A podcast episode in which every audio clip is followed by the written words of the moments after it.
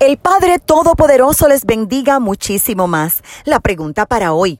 También podemos dar gracias a Dios por lo malo que nos ocurre en la vida.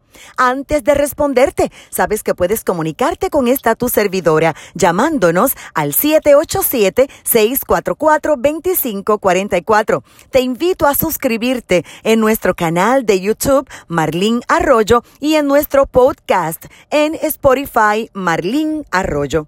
El apóstol Pablo dijo, Dad gracias a Dios en todo, porque esta es la voluntad de Dios para con vosotros en Cristo Jesús. Primera carta a los tesalonicenses capítulo 5, verso 18. Se nos hace fácil darle gracias al Padre por todo lo bueno que nos sucede en la vida, pero a muchos se les complica darle gracias al Padre por todo lo negativo.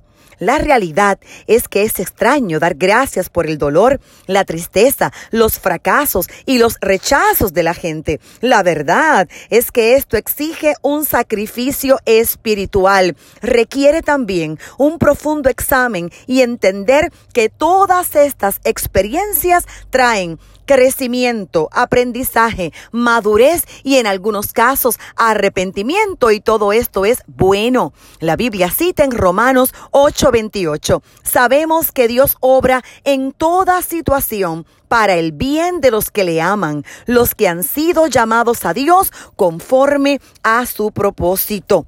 Por lo tanto, Dios está con nosotros en todo momento. Dar gracias por lo malo, así como por lo bueno, es importante.